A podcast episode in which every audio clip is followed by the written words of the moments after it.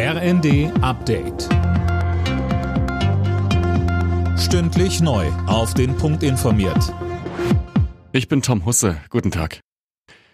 Im Alter von 81 Jahren ist der frühere Bundestagspräsident Wolfgang Schäuble in der vergangenen Nacht verstorben.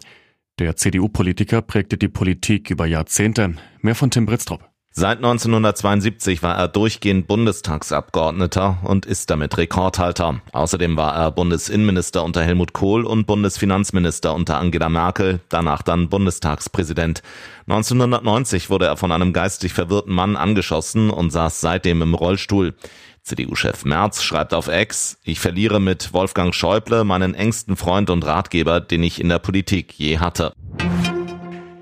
Die Hochwasserlage bleibt in Teilen Deutschlands angespannt. Mehrere Stauseen sind randvoll, unter anderem die Okertalsperre. Deswegen bereitet sich Braunschweig auf Hochwasser vor.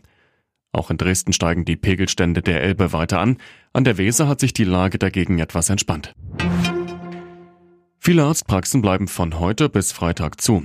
Die Mediziner protestieren unter dem Motto Praxis in Not gegen die Politik von Bundesgesundheitsminister Lauterbach. Die Ärzte kritisieren vor allem eine zu starke Belastung, zu viel Bürokratie und eine zu geringe Bezahlung. Der Chef des Virchow-Bundes, Dirk Heinrich, sagte im ZDF, Natürlich gibt es einen Notdienst, es gibt Vertretungen, es wird also niemand leiden müssen, der akut erkrankt ist. Aber wir müssen klar machen, dass wenn wir auch in Zukunft eine gute Versorgung in den Arztpraxen haben wollen, dann muss sich dringend etwas ändern. Und die bisherigen Ankündigungen des Ministers reichen nicht aus, es müssen Taten folgen. Noch nie war es in Deutschland seit Aufzeichnungsbeginn 1881 so warm wie in diesem Jahr.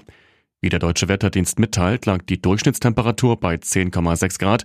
Übermorgen gibt der DVD weitere Details bekannt. Alle Nachrichten auf rnd.de